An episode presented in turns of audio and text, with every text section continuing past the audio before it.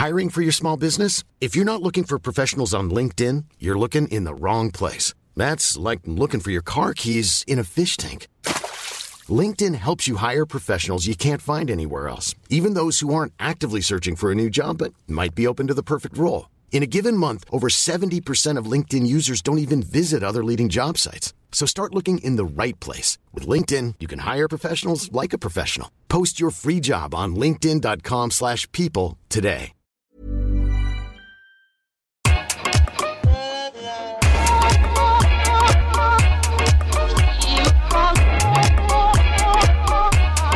Bonjour Okaya. Bonjour Grace. Bienvenue dans ce nouvel épisode de Kif Taras, le podcast qui saute à pieds joints dans les questions raciales.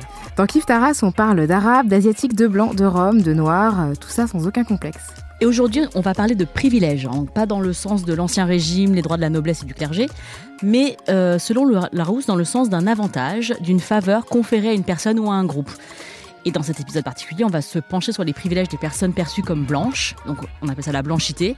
C'est une construction sociale. Hein, c'est aussi une race sociologique. Et ça tombe bien parce qu'on a avec nous un sociologue avec qui on va checker les privilèges blancs.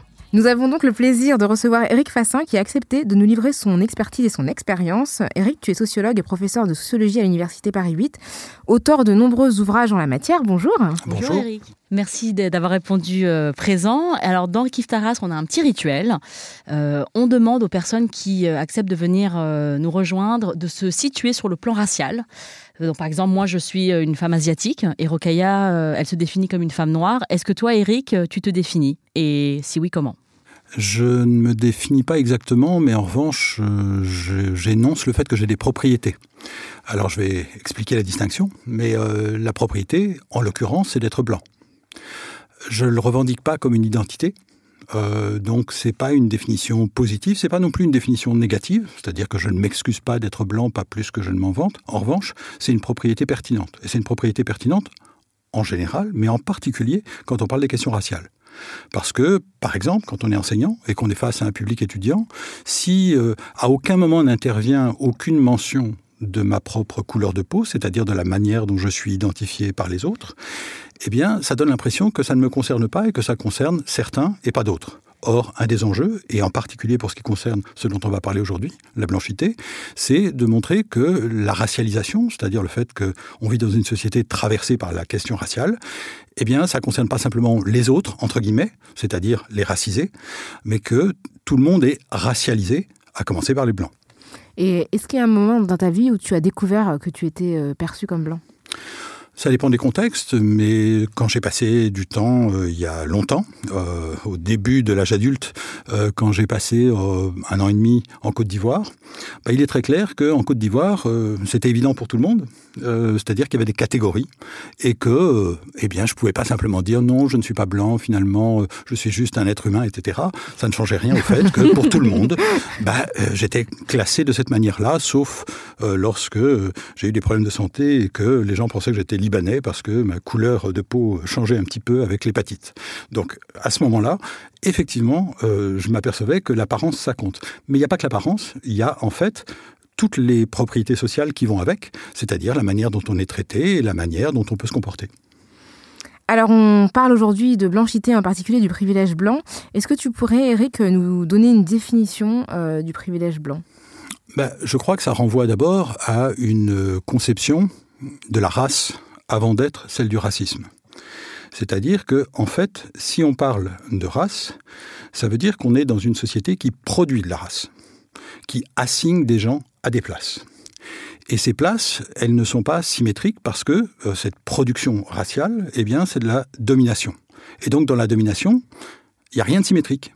Euh, on est d'un côté ou de l'autre. Alors, selon les circonstances, on peut être d'un côté puis de l'autre, par exemple parce qu'il n'y a pas que la domination raciale, il y a aussi la domination de classe, il y a aussi la domination sexuelle, etc. Donc on peut être dans plusieurs positions à la fois.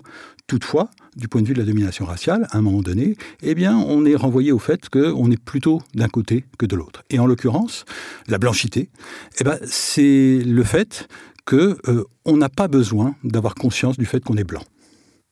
C'est un luxe en fait de, ne pas dans un C'est à proprement parler un privilège, c'est-à-dire que là, vous me posez la question de mon identification raciale et j'y réponds, mais c'est très rare. Tu T'es pas obligé, en fait, dans ta vie quotidienne de Ça ne m'arrive jamais. Mhm. Donc là, je choisis d'y répondre euh, et j'accepte tout à fait la question. Merci. mais euh, dans mon expérience ordinaire, quotidienne, c'est pas le cas. Donc je crois que ça, c'est un privilège très inégalement distribué. Il y a beaucoup de gens à qui on demande d'où ils viennent. Il y a beaucoup de gens à qui on fait des remarques sur leur apparence, etc. Dans mon cas, si on fait des remarques sur mon apparence, ce ne sera pas, en général, en termes racialisés, ce sera selon d'autres propriétés. Et justement, quand on parle de privilèges, souvent il y a un malentendu parce que des personnes qui sont blanches vont dire euh, que, parce qu'elles sont dans des situations sociales euh, désavantageuses, vont dire qu'elles n'ont pas de privilèges parce qu'elles galèrent sur le plan économique, euh, qu'elles ont des problèmes de santé ou des problèmes familiaux. C'est pour ça qu'il est important de penser au fait qu'il y a plusieurs logiques de domination. Il n'y en a mhm. pas qu'une. Mhm. Donc on peut repenser au travail de W.E.B. Dubois qui parlait en fait du salaire euh, du salaire psychologique de la blanchité. Et ça a été repris par euh, euh, un, chercheur qui a parlé de salaire de la blanchité. Le salaire de la blanchité, pour David Rodiger, c'était quelque chose d'important parce que ça permettait de comprendre comment, en fait, il y a à l'intérieur d'une même classe, c'est-à-dire avec les mêmes propriétés économiques, des différences qui sont des différences symboliques qui peuvent se traduire aussi par des différences matérielles. Autrement dit, ça compte. On ne peut pas faire comme si la couleur de peau n'avait pas d'incidence, y compris sur la position à l'intérieur d'une classe sociale. Donc il n'y a pas d'un côté les vrais privilèges et de l'autre les faux privilèges. Il y a plusieurs types de privilèges et à l'inverse plusieurs types de handicaps sociaux ou plusieurs types de pénalités sociales qui peuvent se cumuler, s'articuler. On peut avoir certains avantages et certains inconvénients, certains privilèges et certains handicaps sociaux. Donc je crois qu'il est important de ne pas simplifier les choses comme si c'était soit il y a de la classe, soit il y a de la race. En réalité, c'est enchevêtré. Et c'est enchevêtré dans l'expérience de tout le monde et pas simplement dans l'expérience euh, telle qu'elle est inscrite dans, dans les papiers, parce que la classe, effectivement, elle est prise dans nos recensements, mais pas la race, mais en revanche, dans notre expérience de tous les jours. Et ça, c'est ce qu'on peut appeler le salaire de la blanchité. C'est-à-dire qu'on n'en est pas tous au même point. Par exemple, on n'a pas tous à s'expliquer ou à se justifier. Ça veut dire que si on, doit parler de privilèges blancs, il faut comparer les personnes blanches à des personnes qui sont dans la même situation euh, socio-économique ou sociale pour pouvoir comprendre en fait qui ce qui, dans leur blanchité, en fait, euh, garantit un, privilège. Parce que souvent, ce qu'on entend, c'est des gens qui disent Oui, mais regardez, si vous comparez un pauvre Français euh, de zone périurbaine avec euh, Christiane Taubira ou Lilian Thuram, on voit bien qu'il y en a un qui. Enfin, certains sont privilégiés et pas d'autres, alors qu'en réalité, il faudrait les comparer. à condition égale. c'est ça, ou comparer une ministre de la Justice blanche qui n'a jamais été traitée de singe, contrairement à Christiane Taubira. Bah, c'est la raison pour laquelle il y a une bataille au sein des, au sein des sciences sociales pour affirmer l'importance d'une pluralité de logiques de domination. Hmm. Et c'est ce qu'on appelle l'intersectionnalité. Quand on parle d'intersectionnalité, on est en train de dire que nous ne sommes pas définis par une seule propriété en dernière instance, comme on avait tendance à le dire traditionnellement euh, dans un contexte marxiste. Aujourd'hui, on sait bien qu'il n'y a pas que la classe. Il y a aussi la classe. On peut même dire, si on veut, il y a d'abord la classe. Mais toujours est-il qu'il n'y a pas que la classe. Il y a, par exemple, la race. Mais il y a aussi, par exemple, le genre. Et il y a encore d'autres propriétés. Évidemment, par exemple, le handicap, bah, c'est quelque chose qui peut euh, faire des différences très importantes. Donc, on a intérêt à penser l'ensemble des logiques de domination, et en particulier pour ce qui joue autour de la race, d'une part, autour euh, du genre, d'autre part, eh bien, ce qu'on voit, c'est que ce sont des propriétés naturalisées. C'est-à-dire, ça a l'air naturel, mm. ça a l'air normal, c'est ancré dans les corps. Et donc, il est très important de montrer que c'est social, donc de sociologiser, de construire comme des questions sociales ces questions raciales ou sexuelles.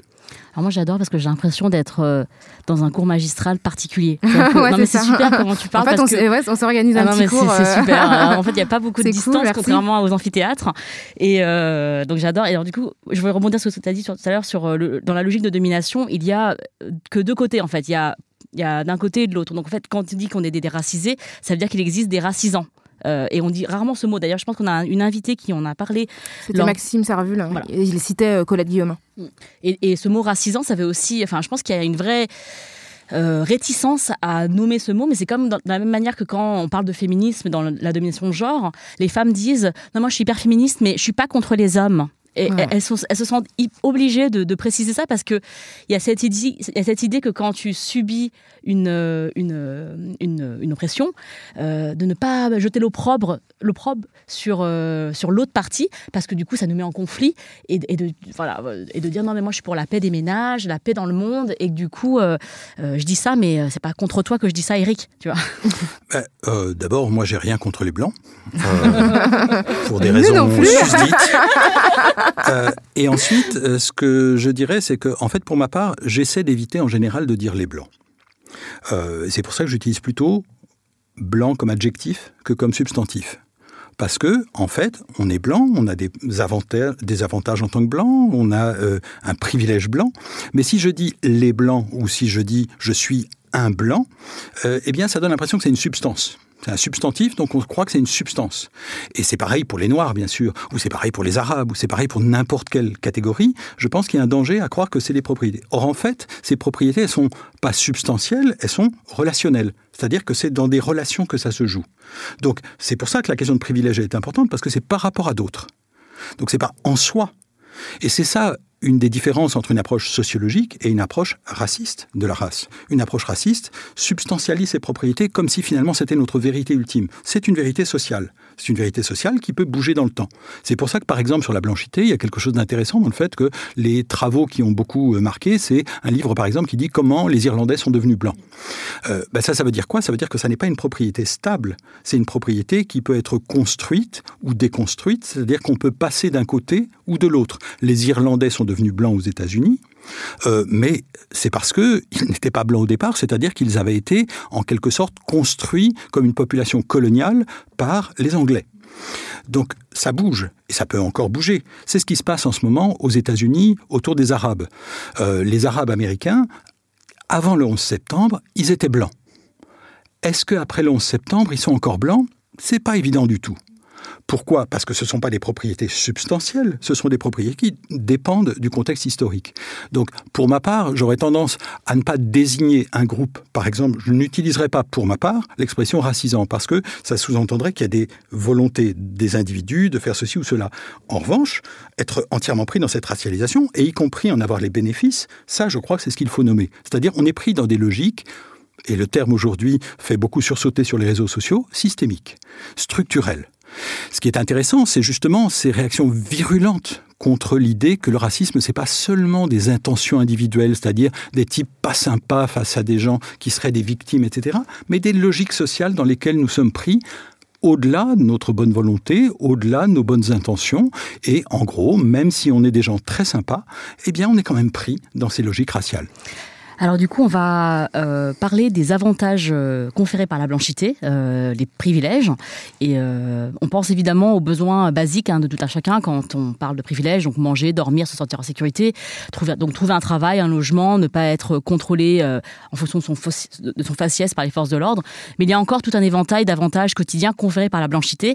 Et pour ce faire, on va se référer à la liste de Peggy McIntosh, qui est une chercheuse américaine blanche qui a énuméré 46 privilèges dont elle dispose. C'était dans un article en 1988, rédigé en 1988. Euh, elle était euh, dans un centre de recherche en études de genre à Wellesley College, euh, dans le Massachusetts. Donc, donc le, premier avantage qu'elle qu'elle décline, c'est je peux, si je le désire, m'arranger pour être en compagnie de gens de mon groupe racial la plupart du temps. Donc là, on parle de, enfin, des personnes blanches qui sont ensemble, donc de on dirait, euh, selon le, euh, vocabulaire euh, du temps, le, communautarisme blanc, qui est du coup normal, alors que le communautarisme des personnes minoritaires est souvent vu comme problématique. C'est paradoxal, mais c'est vrai.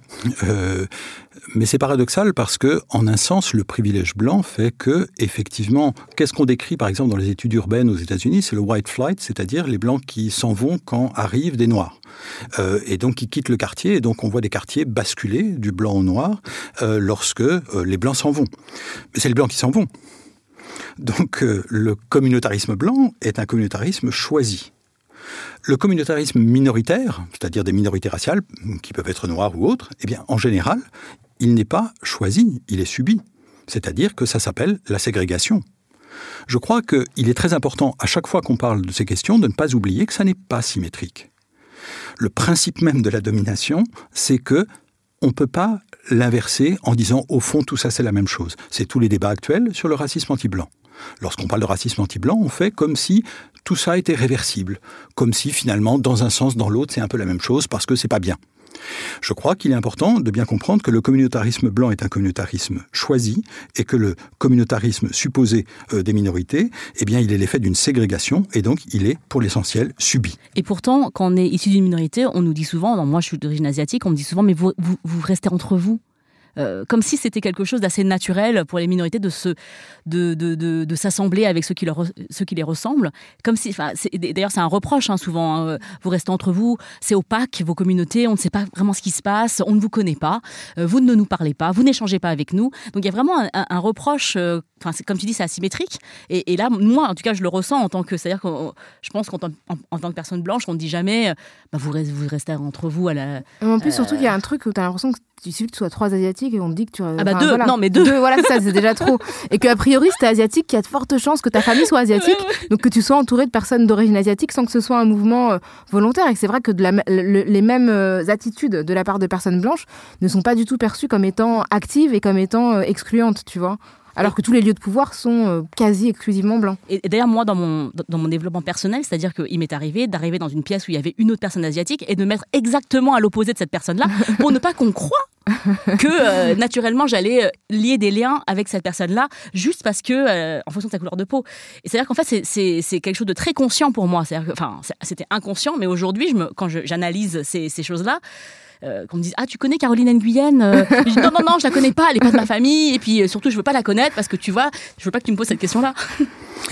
je, je crois que tout ça renvoie précisément au privilège blanc, c'est-à-dire de ne pas avoir à se poser cette question-là finalement, quand on est blanc, on n'a pas à se justifier du fait que ses amis sont blancs ce qui souvent est le cas, pour des raisons sociologiques objectives qui vont bien au-delà des intentions racistes ou de la bonne volonté ou etc. Mais parce que il y a des enchaînements euh, de fonctionnements sociaux qui font qu'on a tendance à se retrouver avec des gens de la même classe sociale et que euh, cette classe sociale, eh bien, elle est très inégalement répartie euh, en termes raciaux.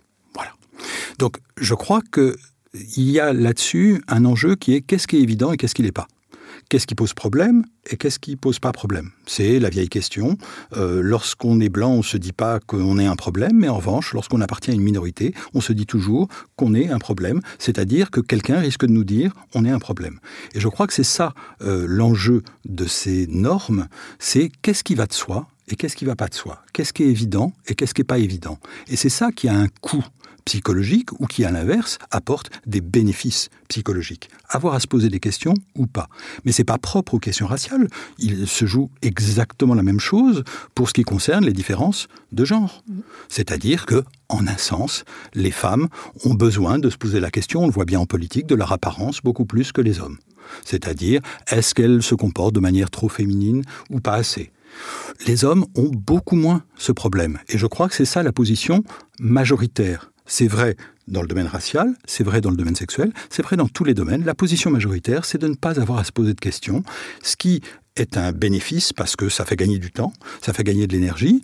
Ça peut aussi être vu comme euh, intéressant pour les minorités d'avoir à se poser des tas de questions parce que peut-être que ça amène davantage à s'interroger sur l'ordre social au lieu de le trouver normal. C'est-à-dire que le problème dans les sociétés dans lesquelles on vit, c'est qu'on a tendance à trouver que le monde est normal je pense qu'il est intéressant de s'interroger là-dessus et de se dire vraiment, est-ce que c'est normal? Ou bien est-ce que c'est normé? C'est-à-dire, est-ce que ce sont des normes qui nous sont imposées? Et à ce moment-là, quels sont les coûts pour tout le monde? Alors il y a un autre privilège qui a été énoncé par Peggy McIntosh, hein, c'est le numéro 3 qui dit si je dois déménager, je peux être pratiquement sûr de louer ou d'acheter un logement dans un quartier que je peux me permettre et où j'ai envie de vivre. Donc c'est souvent une question qui se pose, le fait d'avoir le choix du logement.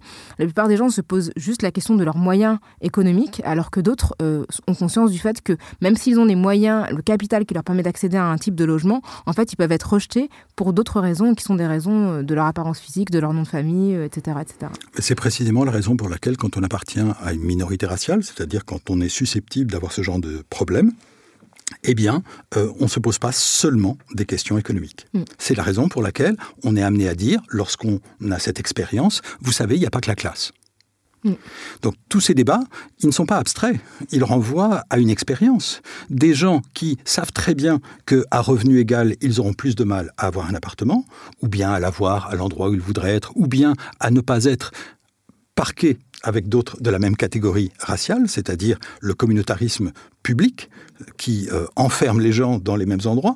Euh, donc le fait d'avoir à prendre conscience de tout ça, ça a des conséquences sur les théories implicites que tout le monde peut avoir. C'est-à-dire, en fait, tout le monde fait de la sociologie. Tout le monde se pose des questions sur l'ordre du monde, comment ça marche.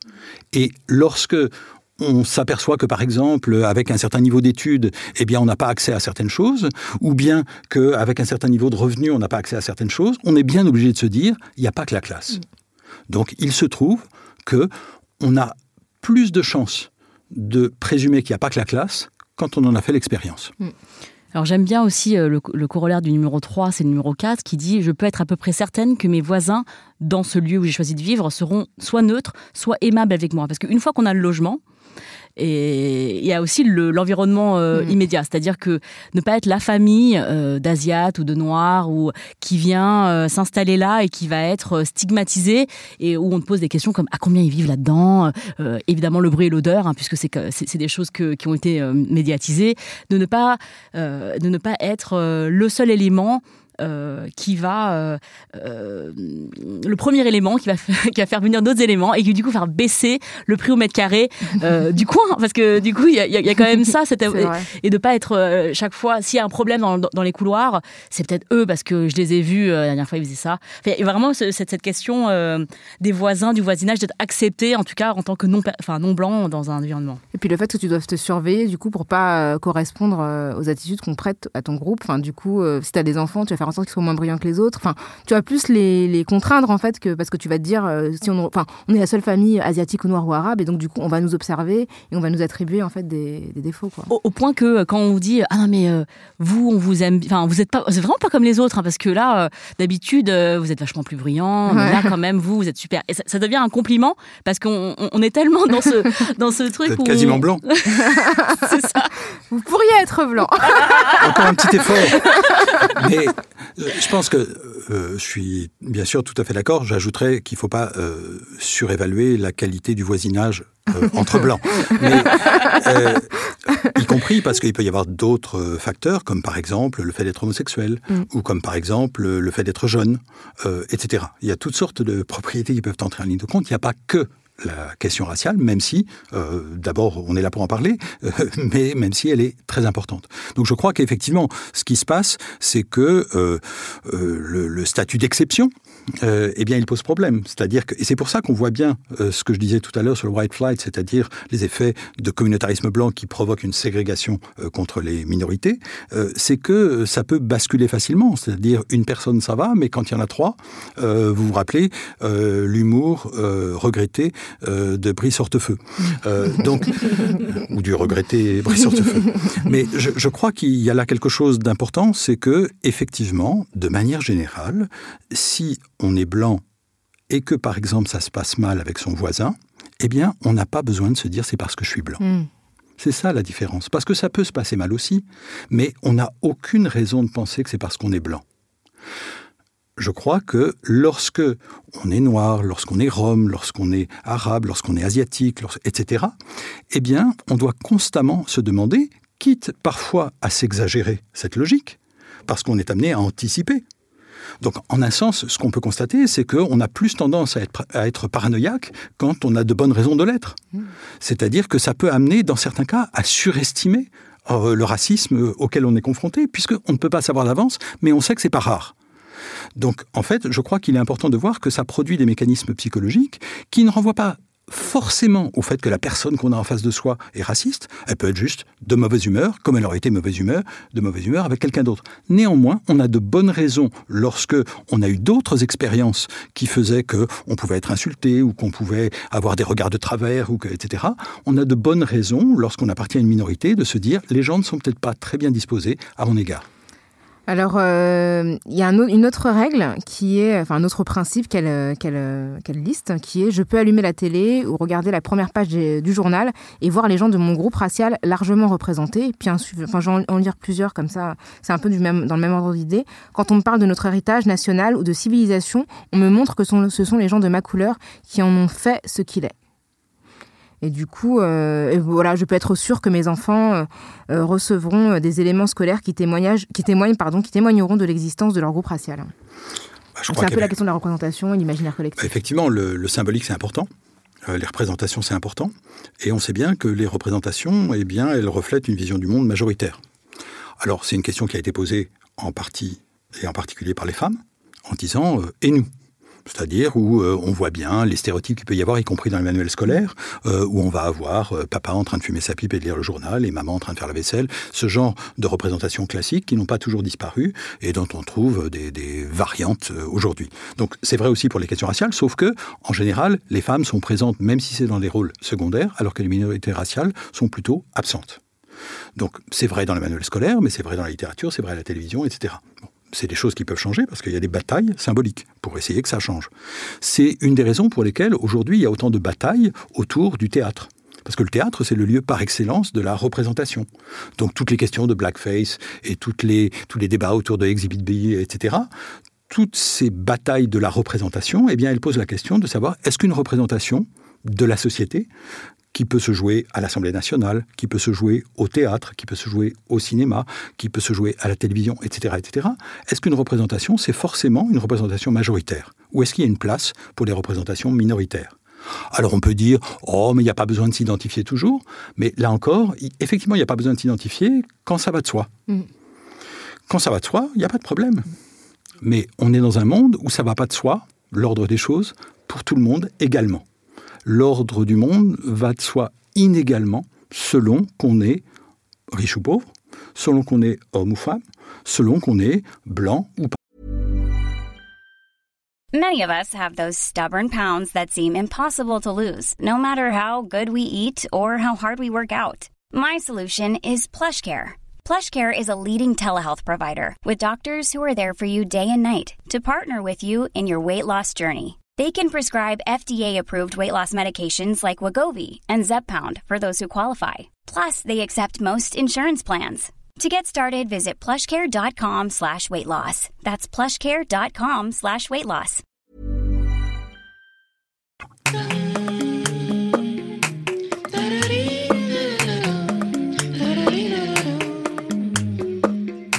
Alors il y a deux autres euh, euh, énonciation, numéro 21 numéro 23. Et quand je les lis, je pense beaucoup euh, bah, à Rokaya.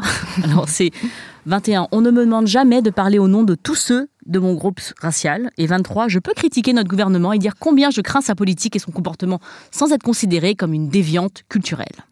Ouais, c'est un peu, c'est super intéressant parce que euh, c'est un peu, c'est ce que j'expérimente euh, vraiment régulièrement, c'est qu'à chaque fois que j'émets une critique euh, sur la politique relative à la politique française, en fait, on l'aperçoit comme étant un, vraiment une haine de la France. C'est-à-dire que pas systématiquement, alors il y a, y a l'option. Alors c'est-à-dire que ma présence est considérée comme optionnelle, donc on me dit que si je suis pas contente, je peux partir ailleurs. ce qu'on dirait jamais aux gilets jaunes ou aux féministes qui vont marcher contre les violences faites aux femmes, puisque c'est des groupes qui sont perçus comme étant blancs. Ou à Et moi. puis oui, c'est vrai. C'est vrai que oui, oui, c'est ça. C'est vrai que c'est la vérité, effectivement.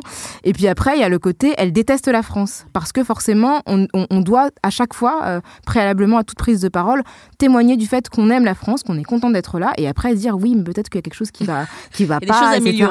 Et, et, ce truc-là aussi, pareil, de représenter le groupe, des gens qui me disent mais elle représente pas les Noirs, mais j'ai jamais dit que je représentais les Noirs ou les musulmans ou les femmes. Enfin, c'est bizarre. D'ailleurs, c'est assez marrant parce que quand je parle en tant que, enfin, sur les questions raciales, on me dit elle parle, elle représente pas les Noirs, et on me critique sur ça. Bah, par contre, en tant que féministe, on m'a jamais dit, euh, reproché de parler au nom de toutes les femmes, parce qu'à l'évidence, étant euh, la femme que je suis, je ne peux, on peut même pas imaginer que je puisse parler au nom de toutes les femmes. Donc c'est, c'est effectivement, c'est intéressant. et du coup, ce que ça découle, c'est le, il y avait un hashtag à l'époque de où étiez, où étiez-vous, ah oui, Diallo. C'était que, en fait, euh, où étiez-vous quand on a parlé de je sais pas quoi? Oui, c'était Bassem, Bassem, l'horrible blogueur ou je sais pas comment on l'appelle, youtubeur, je sais pas quoi, qui avait tenu des propos homophobes. Et quelqu'un m'a demandé, mais elle a pas réagi, Rokhaya Diallo? Et je me suis dit, bah apparemment, je suis la porte-parole de tous les Arabes et tous les Noirs de ce pays. Et dès qu'il y en a un qui dit, doit se euh, désolidariser. c'est ça. Pense que je devrais faire un tweet automatique pour dire je me désolidarise d'un tel, un tel. mais, mais, je pense qu'effectivement, euh, clairement, à nouveau, bah, c'est pas symétrique. C'est pour ça que je soulignais que je, on ne me demande pas de rentrer dans mon pays, parce que euh, on présume que malheureusement c'est la France. Euh, mais c'est très anti-français ce que tu viens de dire. Non, malheureusement de leur point de vue, de leur point de vue. Moi, moi je suis neutre sur ce sujet. mais ça, c'est quelque chose qui a des effets contagieux, c'est-à-dire qu'en un sens, même quand on est blanc, quand on tient un certain nombre de positions sur les questions raciales, on finit par être considéré comme traître à sa race. Ce qui n'est pas la même chose. Je ne veux pas renvoyer dos à dos toutes ces questions, mais il y a un effet contagieux. Mm. Euh, c'est-à-dire qu'en un sens, la race, c'est la production d'un étranger. Euh, d'un autre qui est à la limite un étranger. On voit ce qui s'est passé par exemple aux États-Unis autour de Barack Obama. Euh, Barack Obama, c'était le président des États-Unis, le premier président noir. Qu'est-ce qu'il y a eu comme mouvement? Un mouvement de birthers, c'est-à-dire qui remettait en cause son lieu de naissance, son certificat de naissance, en considérant qu'il ne pouvait pas être américain et que ça nous était caché. Ça veut dire qu'on passait de la question raciale à la question nationale. Il ne pouvait pas être américain parce que on ne pouvait pas avoir un président noir aux États-Unis. C'est la même logique, c'est-à-dire il ne peut pas être d'ici. Et donc, en quelque sorte, ce qu'on dit à Rokhaya, ce qu'on dit, et malheureusement pas seulement à toi, mmh, c'est-à-dire que ça résume un mouvement plus général, ce qu'on te dit, eh bien, c'est euh, vous pouvez faire partie des nôtres à condition de ne jamais oublier que vous n'en faites pas partie. Ouais. C'est-à-dire à condition de ne pas vous autoriser ce que nous revendiquons par ailleurs comme une propriété essentielle du génie français, c'est-à-dire l'esprit critique. L'idée dans notre société, c'est que la grandeur de la France, c'est le fait de pouvoir rire de tout, c'est le fait de pouvoir tout critiquer, etc. D'accord, mais ça c'est pour nous. Ouais. C'est pas pour vous. Je crois que c'est comme ça qu'on produit de la race. C'est-à-dire que c'est pas encore une fois que les gens soient noirs ou asiatiques ou arabes, etc. C'est qu'on les produit comme tels. C'est pour ça que je reprenais tout à l'heure l'exemple aux États-Unis des Arabes qui basculent du mauvais côté après le 11 septembre. C'est important, je crois, de résister à la logique proprement de racialisation qui est d'assigner aux gens ces places-là et de bien voir que ces places, elles ne sont pas nécessaires. Elles peuvent changer dans l'histoire, elles peuvent changer dans le temps et elles peuvent changer dans notre propre expérience. Malheureusement, dans certains cas, elles donnent le sentiment de ne jamais changer. Mais il ne faudrait pas pour autant croire que ce sont des propriétés essentielles, substantielles, ce sont des propriétés historiques, politiques, et c'est pour ça qu'on se bat pour que ça change. Alors d'autres principes, euh, je peux parler la bouche pleine sans que les gens ne l'attribuent à ma couleur. Je peux jurer ou porter des vêtements de seconde main ou ne pas répondre à des lettres sans que les gens des lettres, on voit qu'on est en 88, hein. sans que les gens n'attribuent euh, ces choix à une mauvaise moralité, la pauvreté ou l'analphabétisme lié à ma race. Et donc ça, ça implique aussi la question de, politique de la respectabilité où en fait on a des gens de minorité qui vont surinvestir une représentation très positive pour donner des gages en fait par rapport au fait que bah, le moindre euh, vêtement de travail le, la moindre, voilà, le moindre comportement qui serait considéré comme étant marginal sera euh, considéré comme, comme euh, découlant du fait qu'on est un arabe, on est noir, donc si on parle fort, si on s'habille de telle ou telle manière. Ça me rappelle vraiment, euh, c'est les parents de, de, certains enfants qui leur disent vraiment il faut que tu t'habilles bien parce que l'apparence c'est très important, parce que nous, si on fait un truc de travers, et eh ben, on va l'attribuer, enfin, ça va nous retomber dessus, alors qu'à côté, tu as les gamins euh, des, beaux quartiers euh, qui peuvent être débraillés et tout le monde trouve ça trop mignon euh, avec les cheveux dans tous les sens parce qu'ils sortent de l'école alors que voilà des, certaines personnes on, on, leur autorise pas cette ce, c'est même pas un, défaut, mais c'est, oui, c'est, c'est juste une négligence, enfin quelque chose de, négligent en fait. Et, euh, mais, et, par rapport à la bouche pleine, moi je trouve ça tellement, enfin c'est vraiment toutes, des, toutes petites choses, c'est-à-dire parler la bouche pleine, c'est vraiment un truc très infantilisant, c'est-à-dire qu'on dit aux enfants ne parle pas la bouche pleine, euh, ça fait mauvais genre, enfin ça fait mauvaise éducation. Mais quand tu es adulte, on peut plus te dire ça. et même si tu veux parler la bouche pleine, enfin bon, ce que je veux dire c'est que toi Eric, tu, tu as beaucoup parlé de, du fait que euh, euh, c'est une charge en fait, c'est une charge, on appelle ça la charge raciale. Enfin, il y a quelque chose de l'ordre de, on pense à tous ces trucs quand on n'est pas blanc, on dit, faut pas que je fasse ci, faut pas que je fasse ça, ça peut être mal vu, ça peut être mal perçu. Euh, c'est vraiment pesant euh, de, devoir se poser toutes ces questions-là. regardez qui est là pour pouvoir interagir, pour, c'est pesant en fait cette charge. C'est pesant cette charge, et à l'inverse, quand on ne l'a pas, on ne sait pas qu'on ne l'a pas. Hmm. Euh, c'est ça, encore une fois, qui, fait la différence entre les deux côtés de la question raciale. Si on prend, par exemple, à ma le seul universitaire euh, aux États-Unis que je me représente euh, en, trois, en costume trois pièces, c'est Cornel West. Euh, pourquoi? Bah, Parce qu'il est noir. Et il le raconte bien lui-même. C'est-à-dire... Toi, Eric, tu es en chemisette, en fait. J'en ai peur. Mais il est vrai que là, c'est la radio. Donc, euh, sinon, j'aurais peut-être fait un effort. Mais le, le, Cornel West, euh, il le raconte dans un livre qui s'appelle Race Matters. Ben, il est dans la rue, il appelle un taxi, le taxi s'arrête pas. Il s'arrête pas malgré son costume. Et ça, c'est un livre qui était écrit dans les années 90. Et à ce moment-là, moi, j'avais pris conscience à travers les États-Unis de choses qui, bien sûr, sont pas propres aux États-Unis, parce que le racisme, c'est pas seulement là-bas. Simplement, ça m'a aidé, comme d'autres, à réfléchir à ce qui se passait ici. Mais aux États-Unis, bah, il y a une expression que je trouve très édifiante, qui est driving while black, c'est-à-dire conduire en état de noirceur. Et ça, ça veut dire quoi? Ça veut dire que si on va vite, c'est suspect. Si on va lentement, c'est suspect. Donc il faut aller juste à la bonne vitesse. Mais c'est quoi la bonne vitesse? Bah, Précisément, c'est ces différences-là euh, qui font qu'on n'a pas toutes et tous la même vie. C'est-à-dire que effectivement, ma chemisette ne me pose pas trop problème. Si j'étais une femme, je me serais davantage interrogé sur ma tenue avant de venir ici. Et si euh, j'étais, euh, disons, en représentation euh, et que j'appartenais à une minorité, je serais obligé d'y réfléchir bien davantage, c'est-à-dire quels effets ça produit. Dans mon cas, je peux avoir le luxe de me dire, oh, on s'en fiche, on va essayer d'écouter ce que je dis, et je vais essayer d'écouter ce que vous dites, et on va arriver à avoir une conversation sans se demander comment on est habillé. Malheureusement, la question a été posée publiquement pour déshonneur. Euh, alors, euh, du coup, il y en a un que, je trouve assez, assez amusant, euh, qui me rappelle des souvenirs, qui est le dernier principe, le 46, qui est « Je peux choisir de quoi couvrir une imperfection ou des pansements couleur chair qui correspondent plus ou moins à ma couleur de peau. Et ça me rappelle euh, une polémique assez dingue que j'ai déclenchée en faisant la même observation. Ouais, c'est ça. Euh, D'ailleurs, si ça intéresse les gens, vous pouvez suivre le hashtag sur Twitter Sparadragate.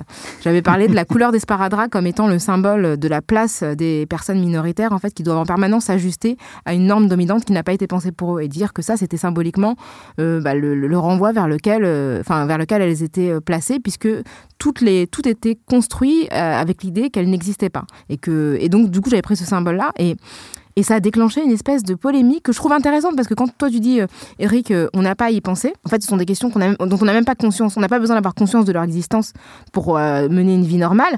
Et en fait j'ai l'impression que quand tu exposes un certain nombre de personnes à l'existence de ces questions-là, ça peut les rendre extrêmement violents parce que vraiment, j'ai été cyberharcelée pendant 15 jours, mais par des gens qui manifestement n'avaient jamais entendu parler de cette question-là, mais qui ont préféré m'agresser parce que je sais pas ce que ça bousculait chez eux, mais c'était vraiment impressionnant. Au lieu de dire, bah tiens, c'est marrant, j'y avais jamais, jamais pensé ça fait sens, parce que personne n'a jamais dit que j'avais tort. En revanche, dire que mes préoccupations étaient insipides, que vraiment euh, j'étais quelqu'un de vraiment stupide, ou que vraiment mon combat était risible, c'était, c'était, c'était assez spectaculaire. Moi, je crois que je sais pourquoi euh, les gens réagissent de manière aussi violente. C'est parce que ça oblige à se penser en tant que blanc.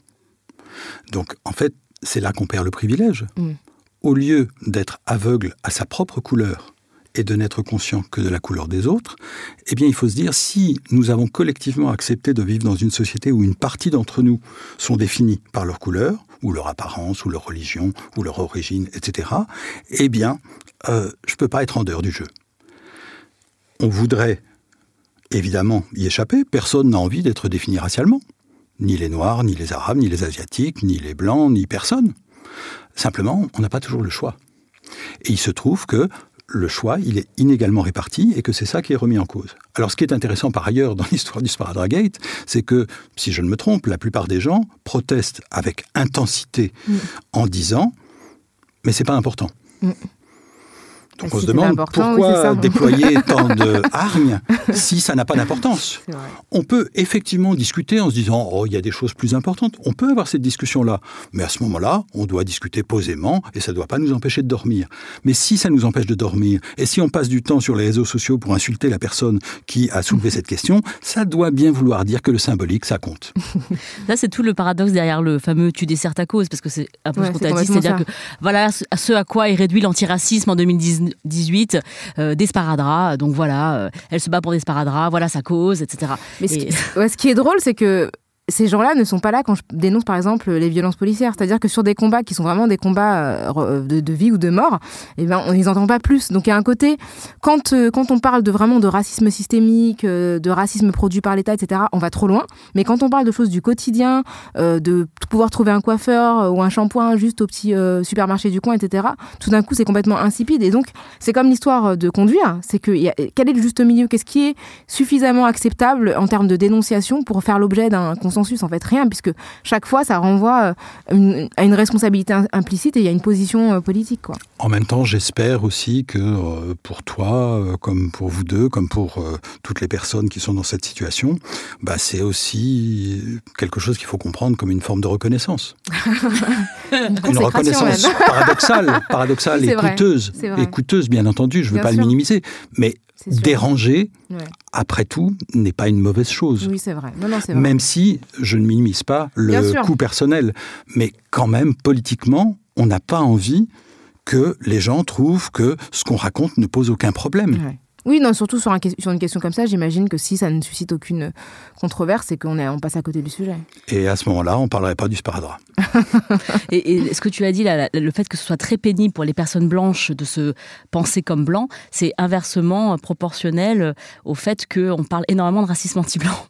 Euh, et donc, moi, j'ai vu que tu avais fait des vidéos, euh, enfin, que tu avais euh, fait des interviews, euh, notamment vidéo, euh, sur Brut, il me semble, où tu... France Culture. Voilà, pour, pour dire très posément et très clairement que sociolo enfin, au niveau scientifique, pour, pour les sciences sociales, ça n'existait pas. Et il y a vraiment une, un déni, enfin, le déni qui peut exister, enfin, et puis la, le déni du, privilège et la volonté de reconnaître un privilège blanc et d'un racisme anti-blanc, pardon, est tellement fort. c'est deux choses qui sont, sont, qui sont pareilles, en fait. Dans mon cas, dans cette histoire là j'ai été frappé par euh, euh, l'intensité des réactions cette fois-là sur, sur ça, euh, bah, très virulente. Enfin voilà, je vais pas les énumérer, mais c'est des attaques très haineuses, des, menaces, etc. Et, j'essaie d'analyser pourquoi. Et parce que ce que je dis n'est pas d'une originalité folle, même à mes propres yeux.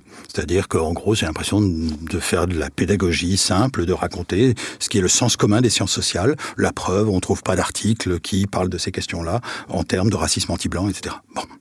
Donc, euh, j'ai l'impression de ne rien dire de très original. Pourquoi c'est gênant? Premièrement, parce que je le dis dans l'espace public. Deuxièmement, parce que je le dis au nom des sciences sociales. Et à ce moment-là, on me dit soit les sciences sociales, c'est pas des sciences, soit je ne représente pas les sciences sociales, soit les deux, paradoxalement. Euh, et enfin, il y a quelque chose d'autre, c'est que évidemment, celui qui dit ça, tout le monde voit bien, puisque ce sont des images, qu'il est blanc. Et donc, euh, je crois que la virulence, elle tient à ça, c'est-à-dire pouvoir inverser la position habituelle, qui est la science qui en quelque sorte effacerait la question raciale, là au contraire, qui dit bah quand même tout ça n'est pas symétrique. Et le fait que ce soit un discours tenu par une personne blanche veut dire qu'on ne peut pas simplement dire oh là là euh, c'est euh, un noir, c'est un arabe, c'est un asiatique et ils sont en train de se plaindre, ils revendiquent d'être des victimes. Là justement, je revendique de ne pas être une victime. Et je crois que c'est ça qui provoque la violence, c'est-à-dire que ça pose la question de ma couleur, même si je n'ai pas besoin de la nommer dans cette vidéo, c'est ça, je crois, qui se joue. Merci beaucoup. Euh, c'est un enjeu de taille. Hein. Malheureusement, on aurait enfin, volontiers poursuivi la discussion, mais on arrive à la fin euh, de ce numéro de Kif Taras euh, consacré à la blanchité et en particulier au privilège blanc. Merci beaucoup, Eric Fassin, de nous avoir accompagnés et livré ton expertise et aussi ton expérience. Hein. C'est important pour les universitaires de se positionner en tant qu'êtres sociaux et c'était intéressant d'avoir ta perspective aussi. J'ajouterais juste un mot. En fait, pour ma part, quand je critique ces privilèges, qui sont aussi les miens, ça n'est pas pour entrer dans une logique de culpabilité. Mhm. Au fond, ma culpabilité, personne n'en a rien à faire. Ça ne va pas aider qui que ce soit si je bats ma culpe en rentrant ce soir chez moi. En revanche, ça crée une responsabilité. Et la responsabilité, c'est d'essayer de rendre lisible ce qui se passe, ce dont je suis à certains égards bénéficiaire, mais ce qui, en même temps, est coûteux pour d'autres. Pas de culpabilité, mais une responsabilité. Merci beaucoup. Merci pour clair. ces mots Merci. sages. Merci Eric. Euh, vous pouvez nous écrire euh, pour nous faire part de vos opinions sur l'échange que vous venons de mener avec Eric Fassin. Euh, vous pouvez nous écrire à kiftaras at binge.audio ou nous contacter sur les réseaux sociaux en suivant at kiftaras sur Twitter et sur Facebook avec le hashtag kiftaras. Kif Taras est un podcast de Binge Audio réalisé par Charles Westrelin. On se retrouve dans 15 jours pour un nouveau numéro. Merci beaucoup, Grâce. Merci Rokeya. Merci, Eric. Merci, grâce et Rocailla.